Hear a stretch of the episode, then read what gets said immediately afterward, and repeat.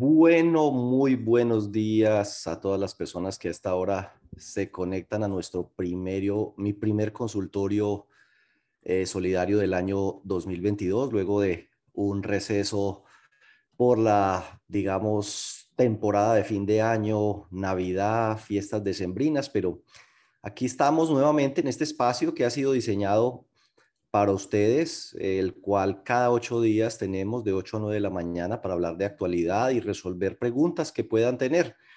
El espacio pues es tiene como propósito devolver eh, parte de todo lo que el sector solidario por supuesto me ha dado y me sigue dando. Eh, también organizar un poco el tema de consultas y preguntas porque durante el resto de, día, de, de la semana me ocupo en todo lo que son mis actividades pues profesionales, de capacitación, de asesoría, consultoría, y me queda más bien poco espacio para estar atendiendo pues permanentemente esas inquietudes y por eso a través de este consultorio hemos querido canalizar las preguntas, así que cuando ustedes tengan preguntas o consultas, los invito pues a que se conecten todos los lunes para que los puedan formular.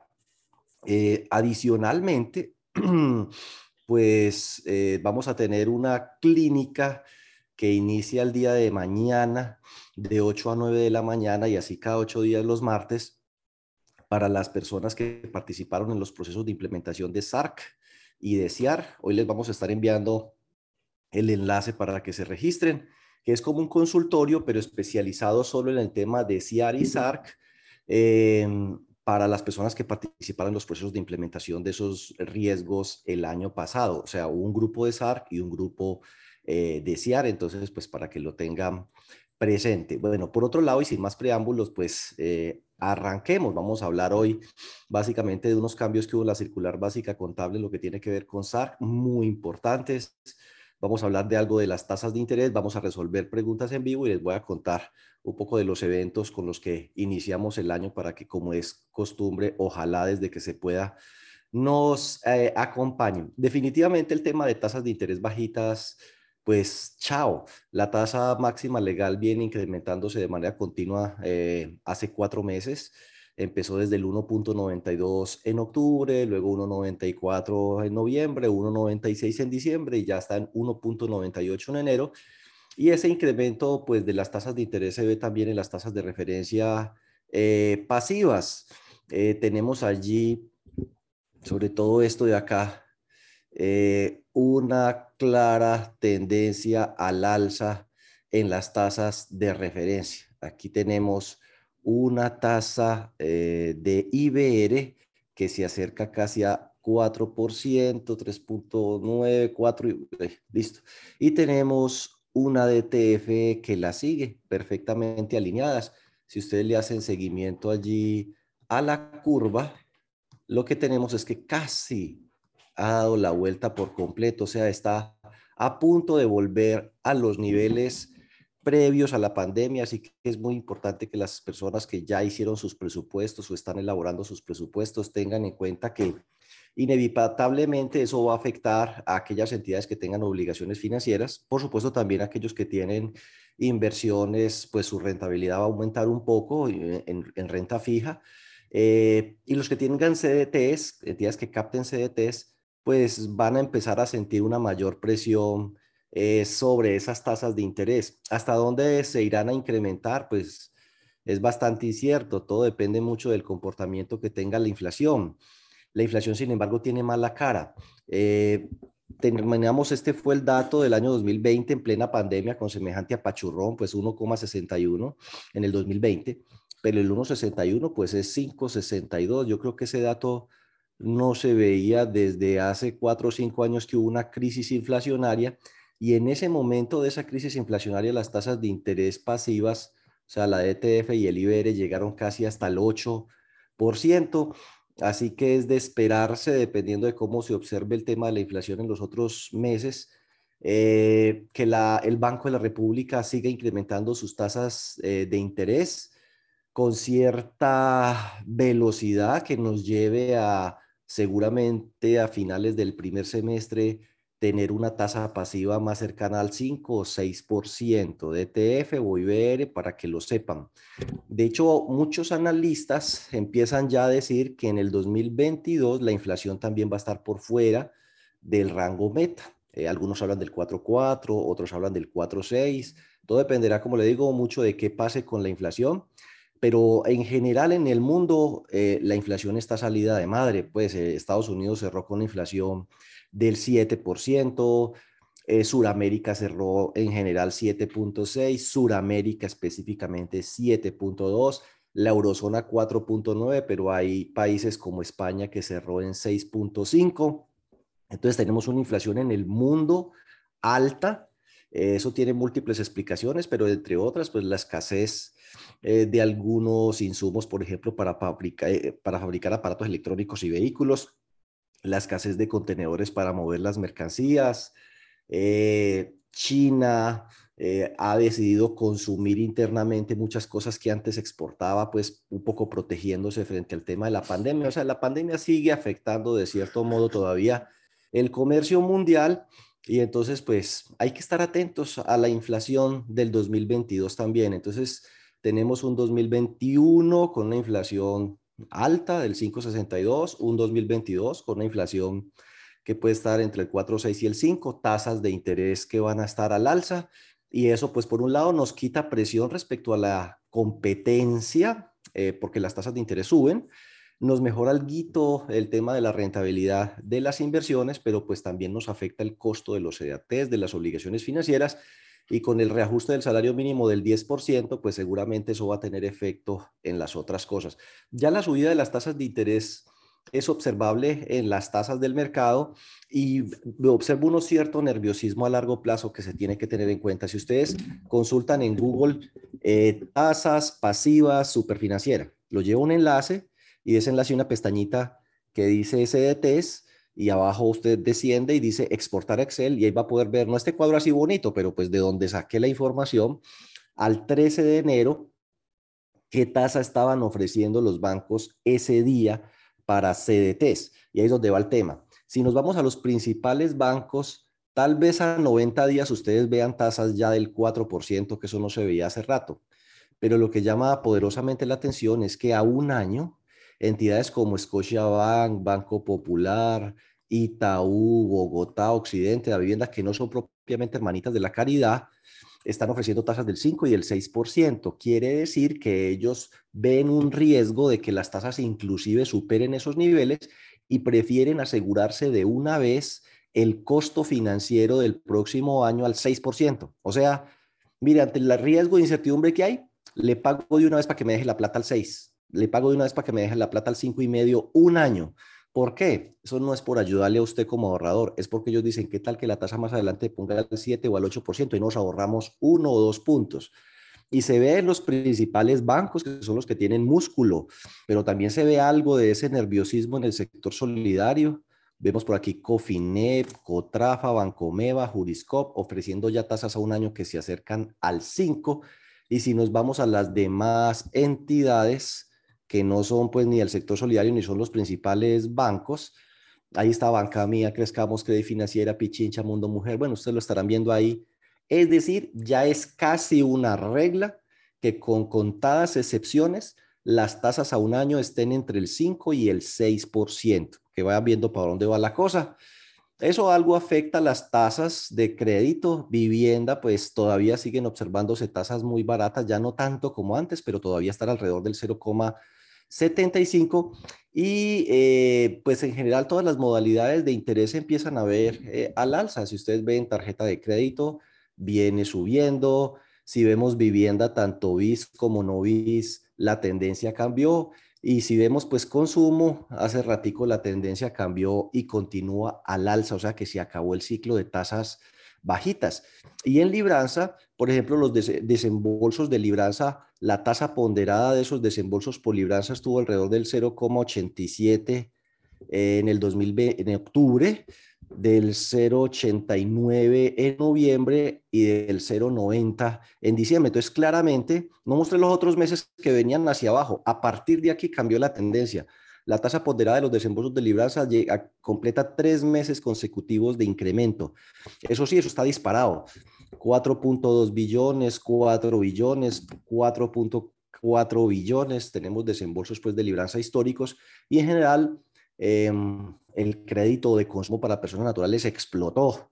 Y ahorita en diciembre ni se diga, pues yo también fui víctima de eso, me gasté mi platica en diciembre, vea, 10 billones de pesos en tarjetas de crédito en diciembre. Eh, yo me puse a mirar y no encuentro un solo dato, ni siquiera cerquita, en todos los años desde el 2017 para acá, en el que en un solo mes los colombianos hayan utilizado sus tarjetas de crédito en 10 billones de pesos, ni siquiera antes de la pandemia, cuando no sabíamos lo que se nos venía encima, por allá un mes de 6.2 billones de pesos. El mejor mes del año 2019 fue 5.3 billones de pesos. Por allá en el año, bueno, agárrese a mirar cada año el más bueno y verá que estamos lejos. Este 2020 pues ya era de pandemia, aunque aquí veníamos en plena recuperación, 7 billones, pero aquí tenemos un mes de casi 8 billones, otro que superó los 8 billones, 7 billones, 7 billones, 10 billones. O sea, si usted coge esto el último cuatrimestre del año fue la locura. Total, lo que son créditos de consumo, vivienda y tarjeta de crédito, que es personas naturales donde mayor concentración tiene el sector solidario, creció en este año un 45% los desembolsos, es decir, se prestaron 215 billones de pesos comparados con los 148 billones de pesos del 2020, que fue la época más dura de la pandemia. Y hay una contracción del 17%. O sea, luego de crecer el 12, de crecer el 22, se contrajo, esto es gravísimo, pero definitivamente el tema despegó, así que yo espero que todos ustedes hayan despegado también y estén en plena actividad de colocación de crédito, porque si no aquí, camarón que se duerme se lo lleva a la corriente. Si nosotros no estamos pilas con esto, los demás sí ya despegaron y están comprando cartera, el que se atraviese se lo llevan. Miren, ni siquiera en el año 2019 que estamos hablando, vea, 131 billones, 147 billones, 178 billones. En este año 2021, aún con restricciones, con algo de riesgo, de nerviosismo, lo que usted quiera, se prestaron 215 billones de pesos en todo el año. Se están prestando en promedio 23, 20, 19, 25 billones de pesos por mes. Eso es la locura. Vamos a ver, hay mucha liquidez en el mercado. Entonces, pues aprieten los dientes y prepárese para un 2022 pues de mucha competencia, aunque con tasas más altas. Ahora, en el tema normativo hay unas cosas bien interesantes que quiero señalar. Eh, no, no alcanzo pues a señalar todas las cosas que hay, pero gracias a Dios dentro de ocho días, y así cada ocho días va a haber consultorio. Pero me seleccioné lo urgente. La circular externa 35 del 29 de diciembre del 2021 modificó el capítulo 2 del título cuarto de la circular básica contable de manera importante eh, y de manera sorpresiva. No sé, pues yo, yo, yo me relajé, uno necesita desconectarse un poco, más que yo tuve algunas dificultades personales terminando el año, entonces necesitaba tomar un poquito de, de distancia em, para arrancar el año como con más ánimo. Pero pues mm, me, me aguanté las ganas, me desconecté pero ya hoy hay que decirlo, eh, la nueva modificación implica, pues que la nueva, eso es una redundancia, que las entidades de segundo nivel de supervisión que adelanten actividad crediticia, es decir, que no captan ahorros, también les va a tocar aplicar el modelo de pérdida esperada. Y eso es nuevo. ¿Quiénes aplicaban pérdida esperada antes? Entidades de primer nivel de supervisión, y fondos de empleados de categoría plena. Esos eran los que aplicaban, para resumirlo así de concreto, eh, pérdida esperada. Mm, todas las entidades cooperativas que captan ahorros, solo por captar ahorros, son primer nivel de supervisión, ¿ok? Las cooperativas muy, muy grandes, así no capten ahorros, por ejemplo, Coacremat en Túquerres, Nariño. Coacremat es enorme, Solo por eso, así no capte ahorros, ya es primer nivel de supervisión. Le tocaba aplicar pérdida esperada. Los fondos de empleados de categoría plena, más de 12 mil millones de pesos de activos. Les tocaba solo por eso aplicar pérdida esperada. Pero las demás entidades cooperativas que no captan ahorros y tienen más de 4 mil millones de pesos de activos, que es más o menos donde arranca el nivel 2 de supervisión, esas estaban frescas. Digo, uy, me salvé, no me tocó. ¿Cómo le parece que sí le tocó? Lea bien ahí. Fondos de empleados de categoría plena y las demás organizaciones solidarias que adelanten actividad crediticia, así no sea fondo de empleados, así no sea cooperativa con actividad financiera, de primer y segundo nivel de supervisión. Así que revísese, indáguese si usted está conectado el día de hoy con nosotros y pregúntese, ¿yo soy segundo nivel de supervisión? ¿No capto ahorros? ¿No soy fondo de empleados de categoría plena ni soy cooperativa con actividad financiera? Bueno, pues entonces le va a tocar aplicar el tema de pérdida esperada. Eso nos mete en unos rollos complicadísimos por mencionar algunos que acabo de ver, uno que entró, cooperativas de caficultores que tienen servicio de crédito, que son pequeñas, Cafi Sevilla, Cafi Caicedonia, Cafi no sé qué. Todas cooperativas de caficultores posiblemente sean segundo nivel de supervisión, no captan ahorros, no les tocaba pérdida esperada, pues la mala noticia es que ahora sí les va a tocar pérdida esperada. Ese fue el cambio, eh, así que a estudiar de qué se trata el tema de pérdida esperada y hacer ese desarrollo eh, con sus software. Recuerde que el tema de pérdida esperada aplica para cartera consumo y comercial persona natural, que se le aplica una ecuación eh, a la cartera que no esté en situación de incumplimiento.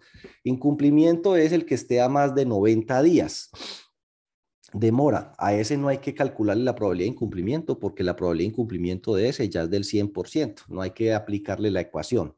Una de las cosas que aclararon en esta norma es que en el valor expuesto del activo no mencionaban de manera expresa el ahorro permanente. Entonces ahora sí, obviamente, para calcular la pérdida esperada eh, y establecer pues la base que es el valor expuesto del activo, entonces se descuenta tanto el aporte como el ahorro permanente. Otra cosa importante a tener en cuenta es que aclararon la circular que la cartera de crédito de empleados no se le aplica pérdida esperada. Entonces hay muchas cooperativas que, y fondos de empleados de categoría plena, más todas esas otras em, de cooperativas con actividad crediticia que ahora les va a tocar aplicar pérdida esperada, que tengan cartera empleados. Ojo con eso. Cartera empleados es un código aparte, diferente. No me acuerdo específicamente el número en este momento, pero creo que es 1469. Obviamente hay muchas entidades donde los, em, donde los empleados tienen crédito, pero no por su relación como empleados, sino por su relación como asociados. Entonces la tienen la 1404, 1405, 1411, 1412, 1441, 1442. Ahí sí les va a aplicar pérdida esperada, aunque recuerden que en vivienda no aplica pérdida esperada, o sea, solo les aplicará sobre la 1411, la 1412, la 1441, la 1442, consumo. Eh, pero los que tengan crédito con la entidad sin ser asociados, solo por el hecho, ve Clarita, se desconectó. Pero ahí estamos, ahí estamos. solo por el hecho de ser empleado, entonces le toca, no le aplica pérdida esperada a esa cartera. Bueno, miremos el cronograma. Tal y como lo había anunciado la superintendencia el año pasado, que mucha gente pues preocupada porque el año terminó y no salió la circular, ahí vieron que salió el 29 de diciembre, para tenernos así comiendo uñas hasta el final, el cronograma lo modificaron. Las cooperativas de ahorro y crédito arrancan a nivel de reporte ya, o sea, desde enero las cooperativas con actividad financiera tienen que reportarle a la super el, tema, de pérdida esperada. No sé cómo ir a hacer. Mm, y a nivel de registro contable, afectando sus estados de resultados, arranca en julio del 2022. O sea, el primer semestre lo van a tener de ventajita para que terminen de hacer sus adecuaciones. Luego vienen las de primer nivel no, diferentes de cooperativas de ahorro y crédito, porque las cooperativas de ahorro y crédito arrancan el primero de julio del 2022 a nivel de registro. Las demás entidades de primer nivel de supervisión, no importa eh, a qué se dedican, pues eh, depende de cuál es su tamaño de activos. Entonces, no sé si de pronto por ahí nos acompañan los de Fondo Olímpica, don José Pavón de Barranquilla, que ya se debe estar preparando, pero para el carnaval. Don José Pavón en Fondo Olímpica es fondo de empleados de categoría plena, pero nivel 1 de supervisión, y Fondo Olímpica tiene más de 50 mil millones de pesos de activos de cartera a diciembre del 2021. Por ende, arranca el primero de enero del 2023, así que don José Pavón, pilas, solo tiene el 2022 para montar pérdida esperada. Ahora vámonos, por ejemplo, a Fondecentia, el Fondo de Empleados de Cartagena, de una empresa de Copetrol, a Fonducar, Fondo de Empleados de la Universidad de Cartagena, por ahí está nuestro amigo Orlando Arrieta, eso espero. Son fondos de empleados eh, que los van a mover a primer nivel de supervisión. Ya los invitaron a Bogotá, los citaron y les dijeron, oiga, todo fondo de empleados con más de, no me acuerdo si son 22 mil millones de pesos de activos, van para nivel 1 de supervisión. Entonces son nivel 1, por ejemplo, Fondecentia, pues si, pues, por ahí está la doctora Salibetín, es nivel 1 de supervisión, tiene 30 y pico mil millones de pesos de activos, y, pero tiene menos de 50 mil millones de cartera. Entonces usted arranca en enero del 2024, entonces la doctora Salibetín todavía puede seguir relajada, descansar un poquito más todo el 2022, váyase poniendo ya pálida en el 2023, porque el primero en el 2024 le arranca pérdida esperada. Y las demás eh, arrancan en el 2025. ¿Cuáles son las demás? Fondos de empleados de categoría plena que no sean nivel 1 de supervisión. Fondos de empleados de categoría plena, por ejemplo, con 14 mil millones de activos, 12 mil millones de cartera, supongamos, es fondo de empleados de categoría plena, pero es nivel 2 de supervisión, arranca aquí en el 2025. Pero en el 2025 arrancan todas las demás que cayeron en este nuevo saco, para que vea usted es decir, todas las cooperativas de caficultores que mencioné y toda cooperativa de aporte y crédito. Voy a colocarle un ejemplo. Es posible que nos esté acompañando aquí también COEM de Cúcuta, cooperativa de empleados del Hospital Erasmo Muñoz. Es una cooperativa de aporte y crédito. Es posible que nos esté acompañando la cooperativa Cadbury Adams, eh, sí, la de Coadams, eh, así pues, a eso se llama Coadams, ya, no, ya Cadbury Adams creo que no existe, aquí por lo menos, pero Coadams. Esa es nivel 2 de supervisión, pero es aporte eh, y crédito. Esa entidad, siendo nivel 2 de supervisión, le toca entrarle a este tema. Eh, bueno, y podría mencionar otro poco por allá. Pero bueno, yo, ustedes mismos harán su análisis, pero tienen de ventaja pues 2022, 2023, 2024 pero eso metió una gran cantidad de entidades en este universo, cosa que nosotros advertíamos desde el año pasado y decíamos, ojo las demás cuando estábamos explicando eso de pérdida esperada, que no le paraban bolas a eso y no, eso a mí no me toca. en algún momento la superioridad las va a empezar a meter. Bueno, ya arrancó a meter un grupo grande, nivel 2 de supervisión. Bueno, otra cosa que modificaron con esa circular 35 era que solo dejaban descontar el 70% de los aportes y ahorros permanentes para el cálculo de la provisión. De hecho, hubo entidades que les tocó reformar su software para eso. Pues vuélvalo a reformar para dejarlo como estaba antes. Se puede descontar el 100%, ya no el 70%. O sea, échese para atrás. ¿Qué le vamos a hacer? No es culpa mía. Eh, nosotros, pues, dentro de los procesos de asesoría que dimos el año pasado, a todo mundo le explicamos, es el 70%, así estaba antes. Pues no, es el 100%. Eso es bueno, creo que eso es trabajo, resultado que hay que abonarle a la gestión de gremios como Analfe, eh, seguramente Confeco, Ascofe, Colfin, todos unieron fuerzas em, presentando esas inquietudes ante la Supersolidaria para que se lograran esas reformas. Entonces, felicitar a todas esas agremiaciones por el excelente resultado de su gestión, el que los cronogramas los hayan movido al 2022, 2023, 2024 y 2025, eso también es resultado de la gestión de estos gremios que acabo de mencionar, ANALFE, CONFECOV, ASCOFE, COLFIN, entonces de ahí la importancia de que ustedes continúen agremiados apoyen estas organizaciones, participen en sus congresos y, lleven y canalicen sus inquietudes ahí. Mire que sí se puede. Esto era una cosa importante que se estaba pidiendo. Eh, se descuentan en forma proporcional, eh, eso lo sabemos nosotros. Listo.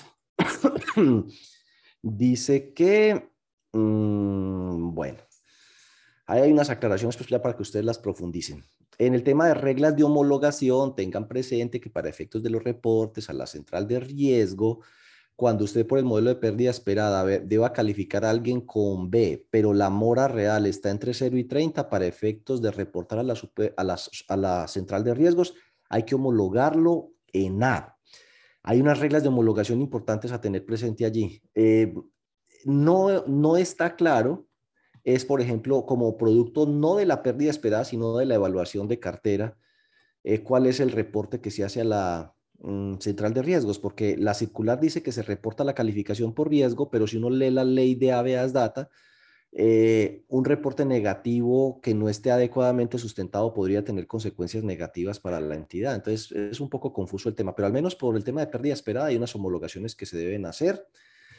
¿Qué más decimos? Otra cosa que el año pasado suscitó eh, controversia fue que eh, que se deberá realizar la evaluación. Yo me acuerdo por ahí Danela, hasta de pronto estará Danela de Codel Cauca, que fue la que me dijo, no, pues que la, norma no dice al corte, la norma dice en mayo y en noviembre, pero no dice a qué corte, así que uno podría hacer la evaluación en noviembre con corte a septiembre y registrarla en diciembre. Pues efectivamente la superintendencia entonces le incluyó las palabras al corte. Entonces la evaluación de cartera se hace al corte de mayo, se hace al corte eh, de noviembre y sus resultados se registran en, en diciembre y, o en junio. ¿Por qué resultados? Porque se supone que uno recalifica algunos créditos que aumentan el tema de las provisiones. Las demás entidades que no aplican pérdida esperada lo harán una vez al año. Esto entonces cambió también mucho. Recuerden, como ahora las entidades de segundo nivel de supervisión, así no capten ahorros, les toca aplicar pérdida esperada, entonces también les toca la evaluación de cartera de forma semestral y ya no anual. Téngalo eh, presente. Bueno, en, en reestructuraciones hablaron de que antes decía que había que conservar el número del crédito, aunque si se están recogiendo varias obligaciones, pues no, no es necesario. Ahí dice, salvo aquellos casos donde se recojan eh, varias obligaciones. Cuando la innovación sea para facilitar la atención adecuada de la obligación, eso se considera reestructuración. Pero recuerden que por aquí en otras modificaciones, eh, hay unas modificaciones que es que cuando la persona en los seis meses previos no haya presentado mora superior a seis meses, se le pueden modificar las condiciones iniciales sin tratarlo como un reestructurado. Pero pues eso que sonaba tan bueno ya, ya lo dañaron un poquito porque ahorita eh, le agregaron otras cosas eh, nuevas dice que durante el periodo de gracia, si usted le da por otorgarle periodos de gracia, intereses que usted cause se tienen que provisionar 100% y solo se, se, reversa el deterioro eh, en la medida en que se recauden. Entonces, eso fue nuevo. Listo. ¿Qué más decimos acá? Bueno, y para que se vayan preparando para el año entrante, eh, es que el año entrante, este año, eh, hay unos proyectos que están en la agenda regulatoria de la Supersolidaria, que solo los mencionaré para que les hagamos seguimiento. Un nuevo sistema de clasificación de las empresas para efectos de supervisión. O sea, eso del nivel 1, 2 y 3 lo van a revolcar toda. Van a sacar una guía de buenas prácticas en materia de inversiones. Eh, pues claro, porque, insisto, a mí me han hecho preguntas muchas, oiga, ¿será que podemos crear una empresa para tal cosa? ¿Será que podemos invertir en ganado? ¿Será que podemos hacer factoring? Eh, ¿Será que podemos montar una empresa para tal cosa? Y resulta que ese tema de las inversiones, yo aquí he hecho una explicación profunda de ese tema que hoy ya no me queda tiempo. Eso tiene un artículo en la ley 79, que es el artículo 11, que es que uno puede hacer inversiones permanentes de patrimonio a condición de que sean convenientes para el desarrollo del objeto social y que no se desvirtúe el propósito lucrativo, no lucrativo, el propósito de servicio y el carácter no lucrativo de las actividades. Entonces, ese tipo de, inversiones podrían entrar en, en, riña, en controversia con ese artículo 11.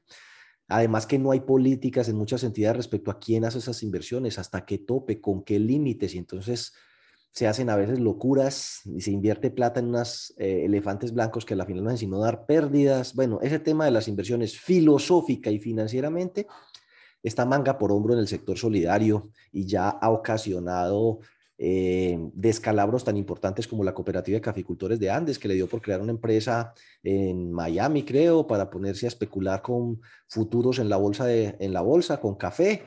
Se descalabró, perdió 26 millones de dólares. La cooperativa está intervenida con todo su patrimonio perdido, con un patrimonio negativo. Bueno, ahí por colocar un ejemplo. Eh, hay otros proyectos allí interesantes, pero este lo quiero destacar eh, mucho y es que eh, le van a meter cambio al marco normativo de los fondos de empleados cuando van a crear empresas desde los excedentes. Eso, palabras más, palabras menos traducido al español, es el FODES. Muchos fondos de empleados han creado empresas, sociedades anónimas simplificadas, con los recursos del Fondo de Desarrollo Empresarial Solidario.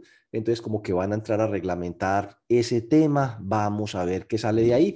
Y otro tema interesante es que van a sacar una guía sobre el tema de control interno, que eso fortalece el tema de riesgo operativo.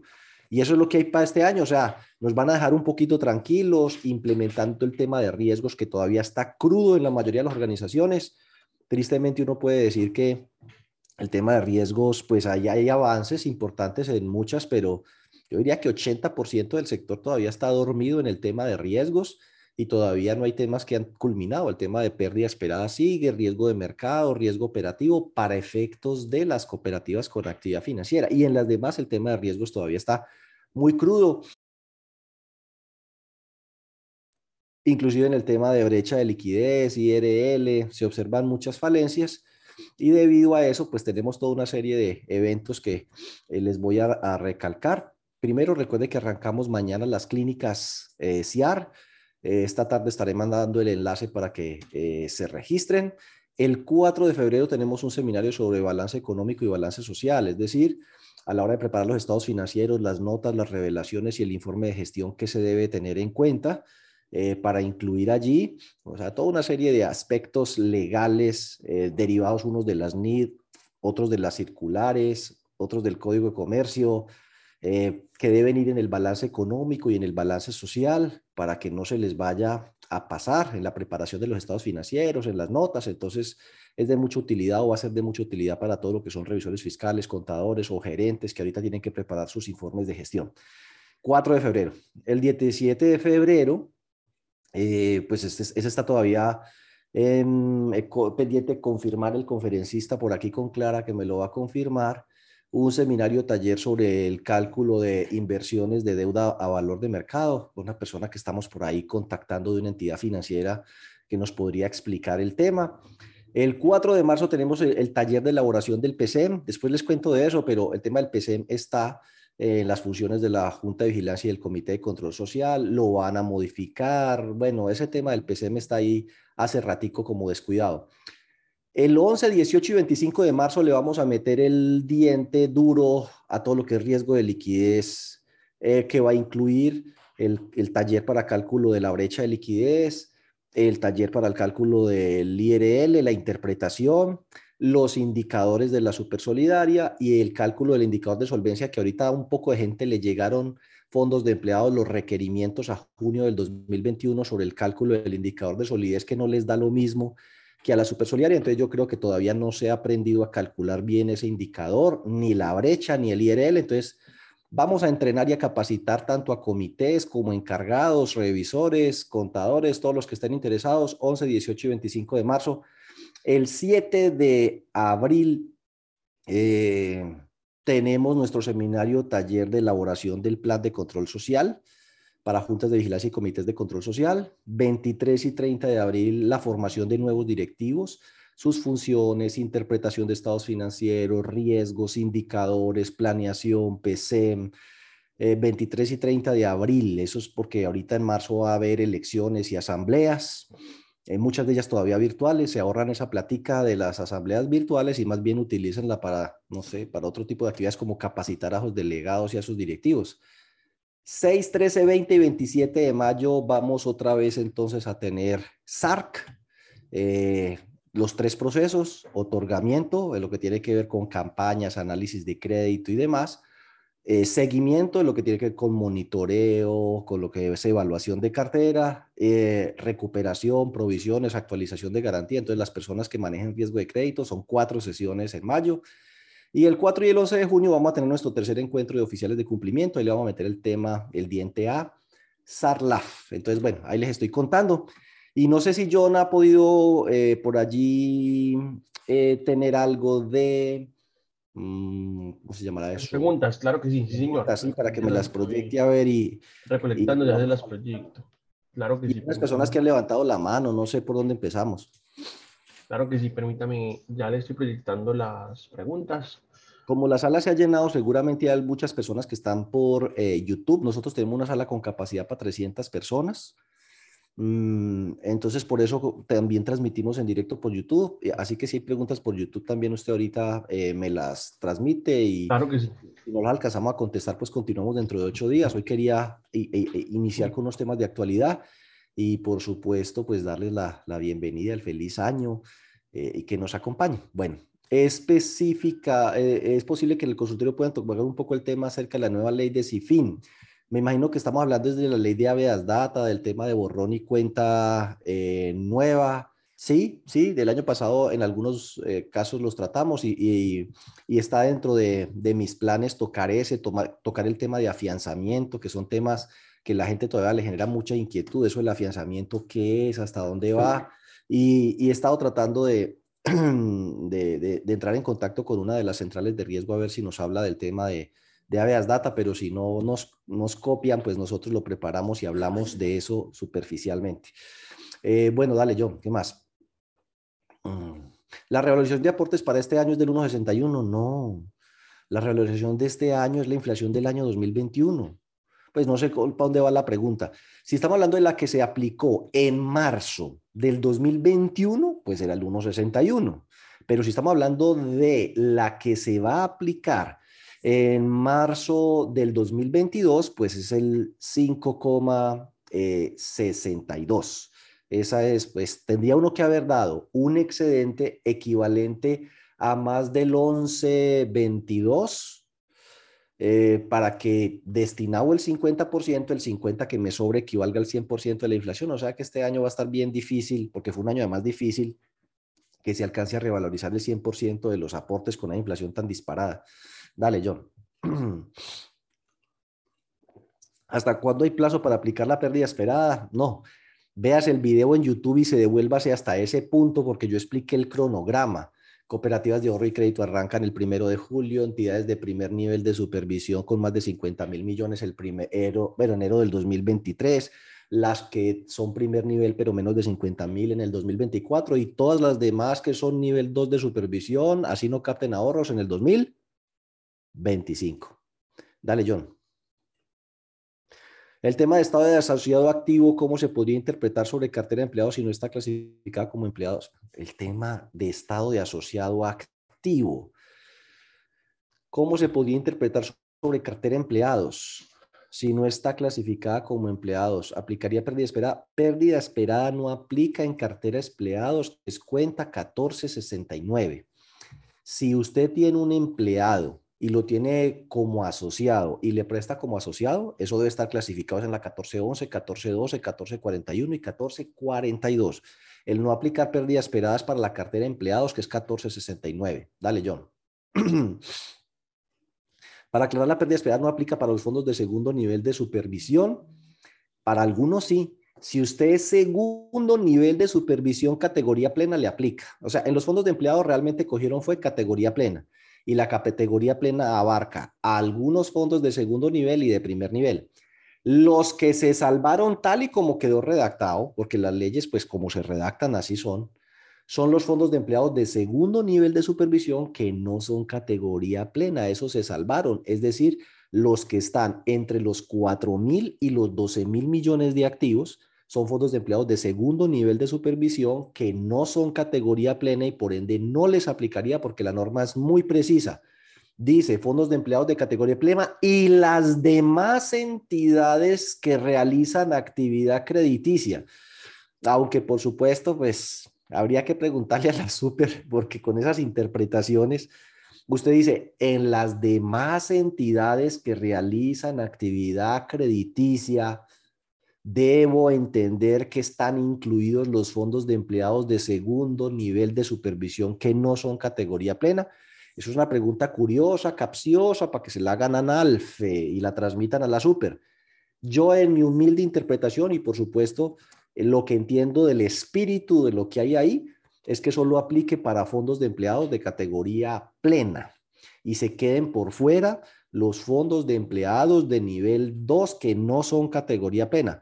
Pero ahí habría, de cierto modo, una zona gris de duda em, y habría pues como un tratamiento discriminatorio frente a la ley porque va a aparecer una cooperativa que dice, vea, yo tengo 5 mil millones de activos, no capto ahorros y me toca aplicar pérdida esperada. Y un fondo de empleados de 10 mil millones de activos capta ahorros y a él sí no le toca. Entonces, realmente es una excelente pregunta para que se la transmitamos eh, a Analfe.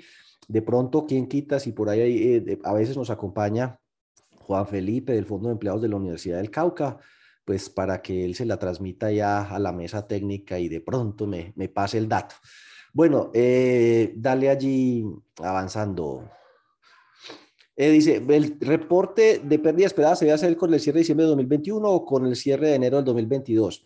Si la pregunta viene de una cooperativa de ahorro y crédito o con actividad financiera, es la supersolidaria la que tiene que resolver eso porque es la supersolidaria la que tiene que hacer las modificaciones o definir el formato a través del cual las cooperativas con actividad financiera van a hacer el reporte durante el primer semestre, porque durante el primer semestre solo deben estar en capacidad de calcular la pérdida esperada a nivel de reporte, todavía no tiene efectos a nivel contable y obviamente arranca es al cierre de enero, de febrero, de marzo hasta diciembre 31, ni reporte ni cálculo de pérdida esperada. Dale, John si el registro de la pérdida esperada se hace hasta el segundo semestre, la homologación de la calificación a partir de cuándo se debe reportar, a partir del segundo semestre. Claro, a partir del primer, el primer semestre es efectos de reporte, pero no para la supersolidaria, sino de reporte, ve, no para la central de riesgo, sino de reporte para la supersolidaria.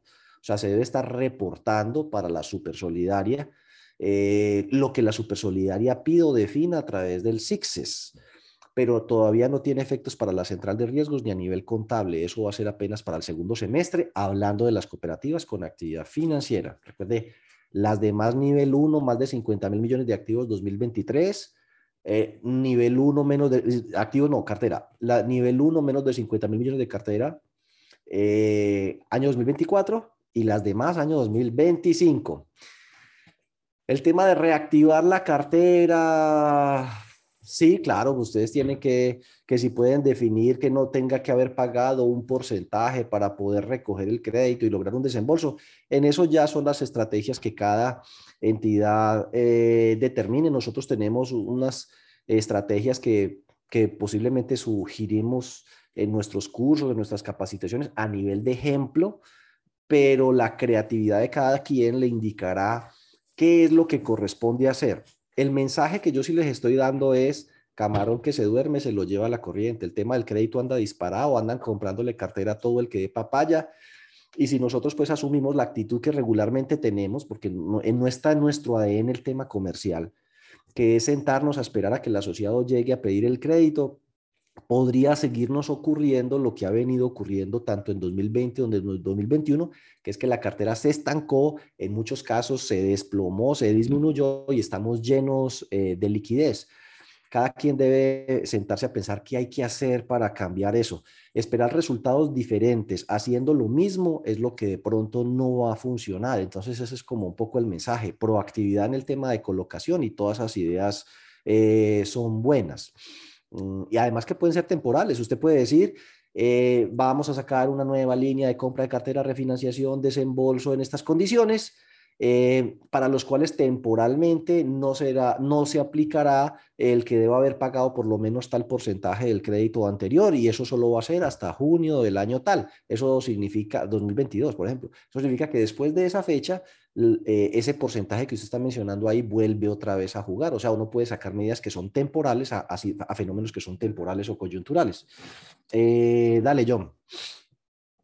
Si soy una entidad de tercer nivel de supervisión de vínculo abierto, si decido no realizar recalificación de cartera, ¿cuáles pueden ser las consecuencias?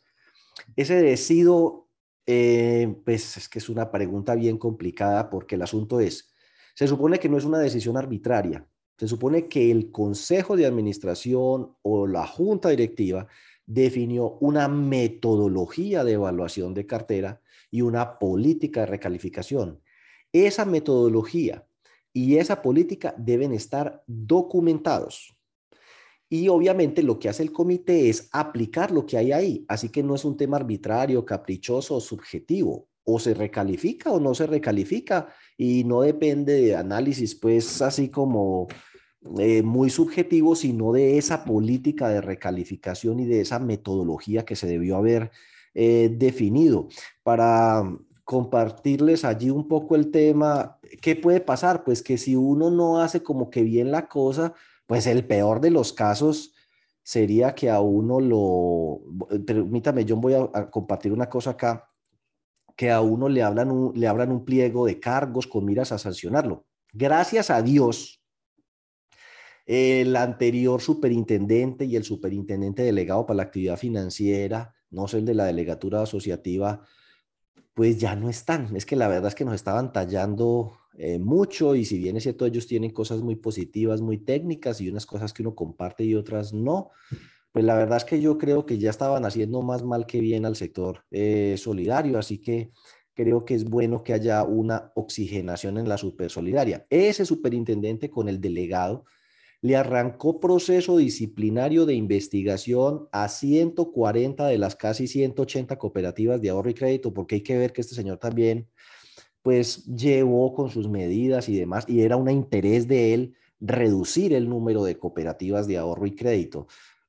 hay como 100 cooperativas que ellos clasificaron en un segmento micro 1 y micro 2. Y alguna vez yo le escuché a él que el objetivo o lo deseable, lo bueno para el sector solidario, y, es algo el que él tenía argumentos razonables para, este, para explicarlo, es que debían desaparecer y no deberían quedar más de 100 cooperativas con actividad financiera en Colombia. Es decir, es una torta pequeñita para repartírsela entre tanta gente. Y tanta cooperativa chiquita entonces no da el negocio con que hacer las inversiones en tecnología que se requieren para poder sobrevivir en este mundo. Entonces él tenía sus argumentos para eso, pero pues realmente yo creo que eh, hasta nos conviene el cambio que hubo. Pero mire, por ejemplo, el pliego de cargos que le abrió a una entidad. Entonces, eh, ¿qué le piden a uno? Oiga, hágase usted su autoexamen. Mándeme el manual con la metodología aprobada para evaluación de la cartera. Entonces, pregúntese usted, ¿tengo esa metodología documentada? Mándeme las políticas para la recalificación. ¿Tiene esas políticas usted? Ajúnteme copia del acta del consejo donde se aprobó esas políticas y ese, ese manual. Mándeme la evaluación de cartera, el acta del comité y el acta del consejo. Después de ellos analizar todo eso, pues al final le dicen lo siguiente, mire, la cooperativa no evalúa toda la cartera, deja gente por fuera. Y eso sucede porque uno es que para no gastar plata deja un poco de gente por fuera, que los que están cubiertos por aportes, que los que están cubiertos por ahorros, que los que me ven muy chiquito, que los exasociados los dejo por fuera. Eso no dice la norma, es la totalidad de la cartera la que se debe evaluar. No cuenta con metodología, yo no, yo sí tengo, pero no está documentada o no contempla todos los criterios que son capacidad de pago, solvencia, garantías, servicio de la deuda, número de veces que el crédito ha sido reestructurado y consulta las centrales de riesgo. Entonces hay gente que es que hace la evaluación de cartera, pero no consulta las centrales de riesgo o no le mide que capacidad de pago. Entonces eso no tiene todos los criterios. No tiene definidas ni aplica políticas de recalificación. Entonces el que me hizo la pregunta, pregúntese a sí mismo, ¿yo tengo definida una política de recalificación y la aplico? Y dice, la cooperativa no recalifica créditos, no reconoce cambios en su nivel de riesgo. Entonces, ¿qué ocasiona eso? Pues le dicen aquí, se le abre investigación a fulano de tal como gerente y representante legal de la cooperativa y a todos los miembros principales del consejo de administración y aquí le formulan los cargos. Entonces, cargo a la señora tal miembro del Consejo de Administración porque no contempla, porque no aplica políticas de clasificación y recalificación y bla, bla, bla, bla, bla. Obviamente que uno tiene derecho pues a la defensa y demás. Yo vuelvo a, poner su, su, su, presentación. Claro Permítame. Pero esa es la respuesta a la pregunta que me acabaron eh, de hacer, que qué podría pasar si yo decido no recalificar. Es que es como complicado. Yo, yo le entiendo la pregunta para dónde va, pero eh, resulta que uno debe tener una política, una metodología, están documentadas, están aprobadas y lo aplica y el que fue fue. Si salió para recalificar, recalifica, y si no salió para no, recalificar, pues no recalifica. Usted, al final usted lo que puede decir, oye, ¿usted por qué no recalificó a nadie? Mire la metodología mía, la apliqué. Mira la política de recalificación, la apliqué, no salió nadie, ¿qué culpa tengo yo? Eso sí podría ser. Eh, para el taller del 4 de febrero también va enfocado al ajuste de políticas eh, contables, no tanto así, pero por supuesto que sí vamos a hablar del tema de políticas contables en la elaboración de los estados financieros y en las notas acorde con eh, los marcos técnicos contables que salieron con las NIT, pero con la circular básica contable y las modificaciones que se han dado. Entonces, más que un seminario eminentemente contable, obviamente si vamos a decir en efectivo, en equivalentes, en cartera, en las notas, en las revelaciones que hay que incluir tanto por NIF como por el tema de las circulares básicas, que dice que usted en el informe de gestión tiene que decir esto, que en las revelaciones tiene que meter esto, que no sé qué. Eso es lo que vamos a decir. Un checklist, por ejemplo, para que el contador sepa qué revelaciones tiene que incluir, tanto porque la, la, circular básica contable lo pide como porque las, las NIF lo pidan. Dale, John. Más que modificar pues, el manual y el reglamento de políticas. En el caso de Fondemole, ¿cuándo debe presentar los informes a la super? Ah, bueno, a propósito, recuerden, Ahorita el 20, o sea, esta semana se vencen los reportes a la UIAF de Raimundo y todo mundo. Los fondos de empleados de tercer nivel de supervisión reportan anualmente, semestralmente en general, y recuerden siempre es el 30, el 30, eh, listo. O sea que si es el junio, sería como el 30 de julio. Ahorita hay un plazo especial para cierre de año que va como hasta la primera semana de febrero. Mi recomendación es que usted mire la página web de la super, pero si puede, reporte a más tardar el 30 de enero. Pero los fondos de empleados de tercer nivel se les pasa el hecho de que lo que es la brecha de liquidez, el fondo de liquidez y el catálogo de cuentas no es semestral, es trimestral. Váyase al numeral 6 del capítulo 1 del título 2 de la circular básica contable. Oiga, es que hay que tener mapa para moverse ahí. Circular básica contable, título 2, capítulo 1, numeral 6. Y va a ver que los fondos de empleados de tercer nivel de supervisión reportan brecha de liquidez y fondo de liquidez trimestral. Y obviamente, si usted no carga el balance, no le cargan esos dos formularios. O sea que, conclusión, el balance también es trimestral. Y hay muchas entidades que no están cumpliendo con eso. Dale, John. Faltan ahí todavía tres minuticos. ¿Cuál es el aplicativo software que ustedes tienen del SARLAB? Bueno, John, esa le toca a usted.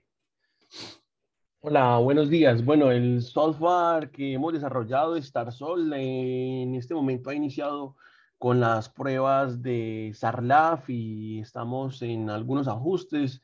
Ya próximamente les estaremos socializando de manera general el sistema a todos ustedes para que lo prueben, para que lo utilicen, para que determinen la utilidad que el sistema tiene para el cumplimiento del SARLAF en cuanto a, por ejemplo, al que el sistema en este momento consulta listas vinculantes y restrictivas e informativas sin ningún costo adicional.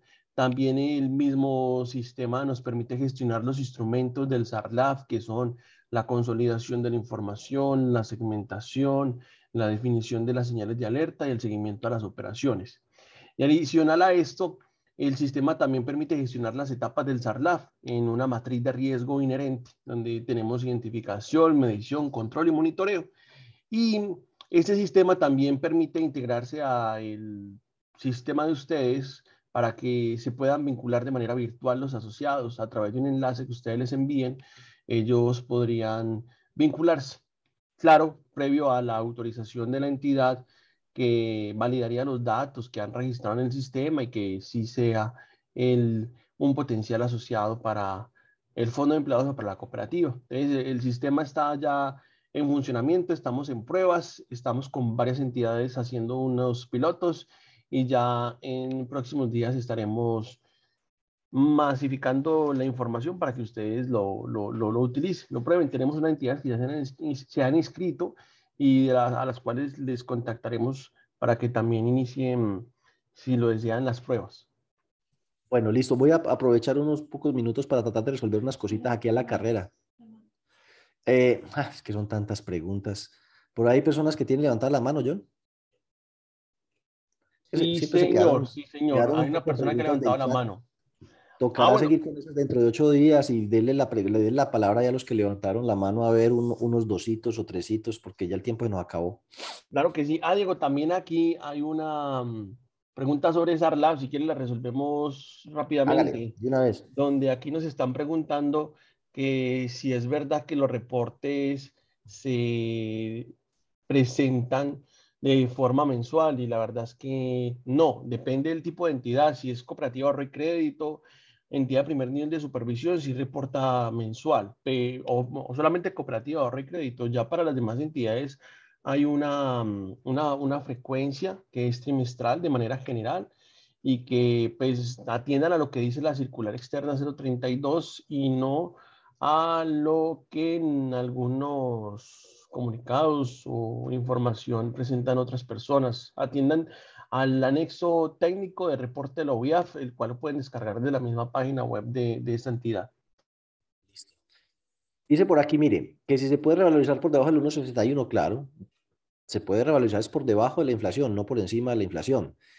Se pueden manejar eh, excepciones para casos puntuales y no recalificar lo que diga su política de recalificación. La suspensión de causación de intereses debe ser al cierre del 2021 o en el cierre del 2022. Mire, ese tema de la suspensión de causación de intereses es cuando un crédito llega a C, eso aplica a C o a unos días que hay allí, eso ha aplicado desde siempre.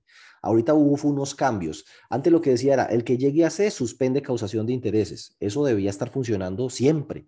Lo que cambiaron fue ahorita unos días en cuando se suspende la causación. Eso está vigente ya. Lo único que tiene fecha para aplicarse después es la pérdida esperada. Todo lo demás que se modificó en la circular, eso ya debe estar vigente, que es otra de las preguntas que hace por ahí Henry de Fondo Occidente, a quien lo invito que se conecte mañana eh, al consultorio especial para las personas que participaron en los procesos de implementación. Si él participó en los procesos de implementación grupal de SARC o de CIAR. Eh, todo, todo lo de SAR ya debe estar listo, excepto pérdida esperada que arranca en unas cosas, pero todo lo demás, todo, todo, todo, todo lo demás, eso ya está eh, vigente. Eh, ta, ta, ta, ta. para los que están pues colgados con el tema de SARC, el módulo este de cuatro sesiones que vamos a montar podría ser de mucha utilidad para las personas que están preguntando. Y por lo demás, pues agradecerles mucho. Sí, y por ahí. la palabra al señor Héctor, que ya activó el micrófono. Don Héctor, haga la pregunta y con usted cerramos. John, ¿qué más? Un feliz año, hermano. Muchas gracias. señor. Siempre escuchándolo, aprendiendo mucho de usted. Y llevo 20 años en el sector, pero cada vez aprendo más de usted. John, ve, es que en los balances uno ve mucho el tema del FODES, que vos miraste, tocaste ahorita ese tema y no le han prestado como mucha importancia y yo no sé si en algún momento la superintendencia se irá a pronunciar porque hay instituciones que ni lo tocan. Sí. Entonces yo les digo que, que, van a hacer con eso. Dicen que crearon una empresa, que están, pero que no han definido nada. Y yo digo que ojalá mirara muy bien lo del régimen simple de tributación y ahí se podrían hacer muchas cosas que no implican tantas cosas de impuestos, de IVA, de muchas cosas que les pueden beneficiar, John. Listo. Una, una recomendación.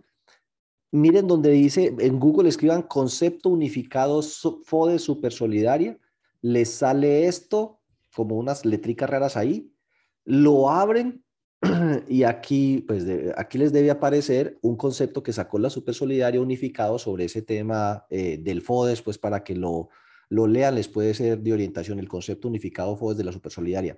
La Super Solidaria, además, este año va a reglamentar el tema de creación de empresas y de inversiones, o sea que ahí nos va a dar eh, pues más luces, pero mientras tanto ese les puede llegar a ser de utilidad. Por lo demás, pues agradecerle su participación. Nos vemos mañana para los que participaron el año pasado en implementación grupal de CIAR y de SARC que tengan inquietudes específicamente en esos dos temas. Y con ustedes, pues nos vemos dentro de ocho días y feliz año, que muy felices de tenerlos nuevamente por acá. Muchas gracias.